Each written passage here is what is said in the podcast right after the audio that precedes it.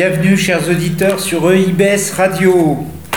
Donc nous allons commencer ces feuillets de l'Europe avec euh, Antoine qui va nous parler du célèbre Victor Orban. Merci Vincent. Alors effectivement, c'est un article euh, du 5 avril, enfin mise à jour le 5 avril, à retrouver sur Euronews. Alors euh, Victor Orban, 15 jours après son éviction du PPE, le Parti populaire européen, a toujours un discours aussi critique vis-à-vis de Bruxelles alors que les élections européennes euh, approchent. On va citer la déclaration de, de M. Orban, deux points ouvrez les guillemets. Voilà donc la situation. Les dirigeants de la bulle bruxelloise sont ces politiciens et groupes d'intérêt qui ont pour but de démolir la priorité de la culture chrétienne européenne. Ils le font, et ce n'est pas un secret, pour repousser le christianisme à travers la quantité importante de migrants, et en accord avec la démolition du christianisme, ces nations peuvent aussi être démolies, a-t-il déclaré. Donc il a ensuite pris pour cible tour à tour Jean-Claude Juncker, l'actuel président de la Commission, et euh, Manfred Weber, qui est le chef de file des conservateurs européens du PPE et qui viserait la succession euh, à la Commission européenne. Et donc pour Viktor Orban, euh, Manfred Weber aurait enfoncé les Hongrois en multipliant les propos critiques contre le gouvernement hongrois. Euh, en ce moment, Victor Orban souffle le chaud et le froid euh, avec le vis-à-vis du PPE, hein, son ancien parti, euh, parce qu'il n'exclut pas de s'allier à des formations plus conservatrices, voire même d'extrême droite à la fin du scrutin européen. Et il aura une rencontre bientôt de Matteo Salvini qui devrait se rendre en Hongrie dans les prochaines semaines. Voilà donc pour cet article à retrouver sur le site d'Euronews. Oui, à vous Vincent. Merci Antoine.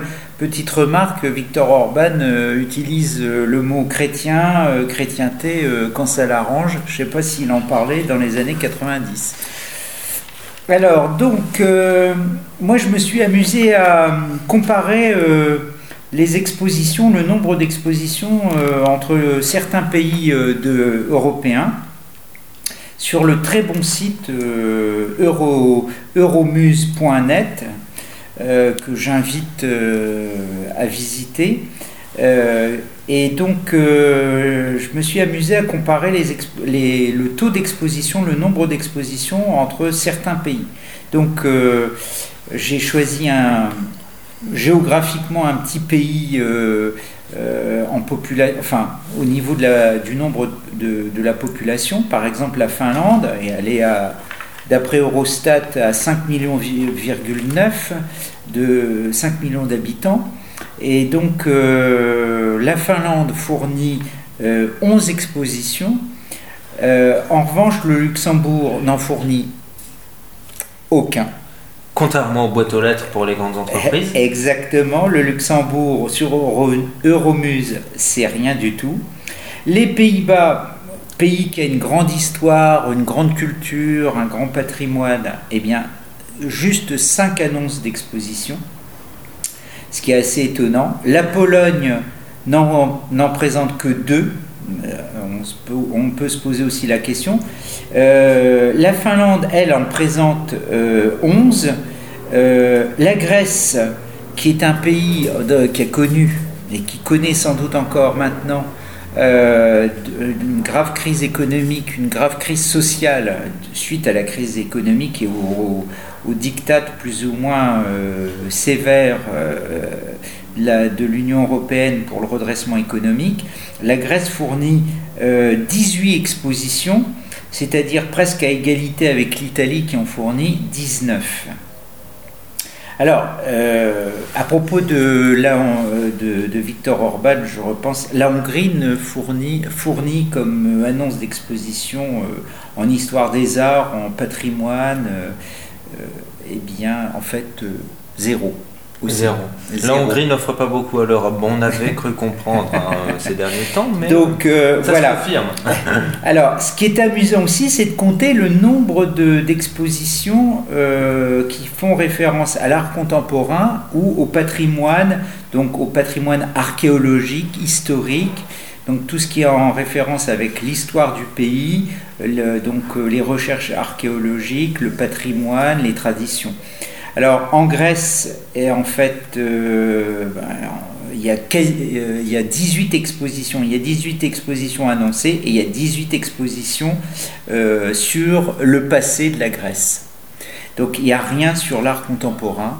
Euh, l'exposition qui ferait référence à une, période plus récente euh, euh, invite à visiter une exposition qui va de l'époque byzantine à l'époque moderne, mais c'est la seule. Disons que c'est un peu plus contemporain.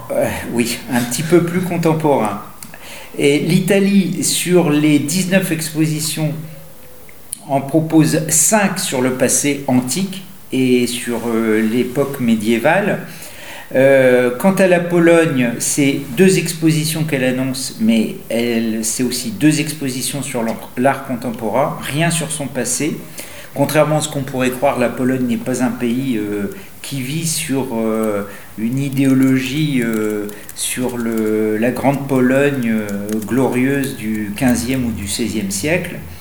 Et puis les Pays-Bas, eh bien, les Pays-Bas, c'est cinq annonces uniquement euh, sur l'art contemporain.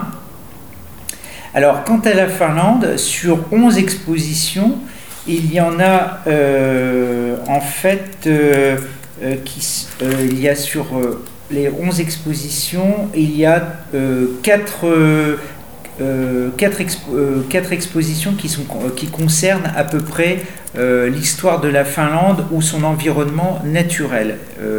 donc ça s'appelle Finnish Nature et Forest Fin, donc la nature finnoise et la forêt finlandaise. Donc vous voyez, c'est même pas le patrimoine, c'est plutôt le patrimoine naturel. Donc en fonction du pays, on peut en conclure que, on peut en déduire que certains pays vivent plutôt sur euh, le, patrimoine naturel et d'autres vivent uniquement, enfin font, euh, font œuvre d'exposition uniquement sur le patrimoine euh, passé, sur le passé du pays, de la culture, de la civilisation, et il n'y a pas de présent ni d'avenir de l'art contemporain, c'est le cas par exemple en Grèce.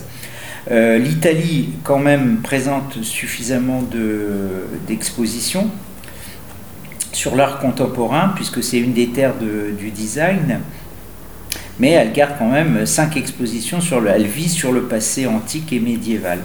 Alors, euh, l'Allemagne, pour finir, 141 expositions, euh, toutes consacrées évidemment à l'art contemporain ou à l'histoire, euh, à des patrimoines passés, mais qui ne font pas référence à l'histoire nationale allemande. Merci Vincent. Et alors, moi, dernier feuillet euh, pour conclure, alors qu'il n'est pas stricto sensu un feuillet, c'est plutôt une information.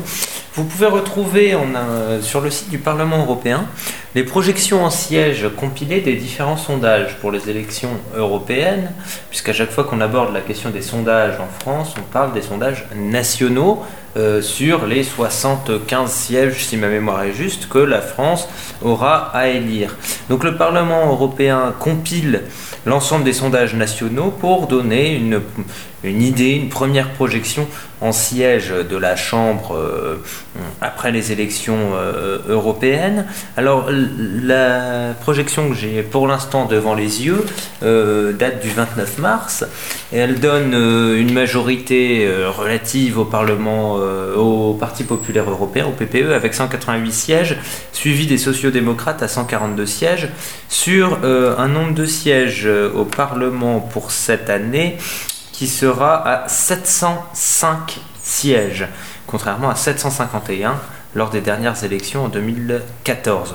Petite précision importante cependant, l'ensemble de ces projections sont faites sur la base d'une UE à 27, alors que les derniers rebondissements du Brexit pourraient laisser penser que finalement les Britanniques vont voter à ces élections euh, européenne, ce qui on peut laisser penser que ça nous ferait repasser à 751 sièges, donc peut-être un peu moins de ce fait-là pour la France, puisque avec la sortie euh, du Royaume-Uni, les certains sièges avaient été euh, dispatchés entre les différents pays, puisque le Parlement les Britanniques occupaient 73 sièges et que on, on, en a réattribué 46 de ces 73 euh, pour un éventuel élargissement. Les autres sièges ont donc eux été rebasculés sur différents pays européens. Par exemple, la France a 5 sièges supplémentaires par rapport euh, précédentes élections.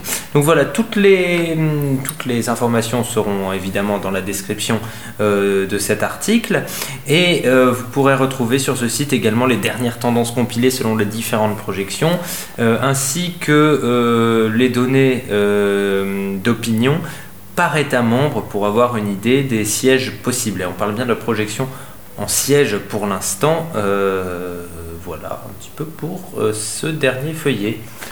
Merci Antoine. Et on se retrouve la semaine prochaine pour cette fois-ci une capsule incohérente. Heureusement.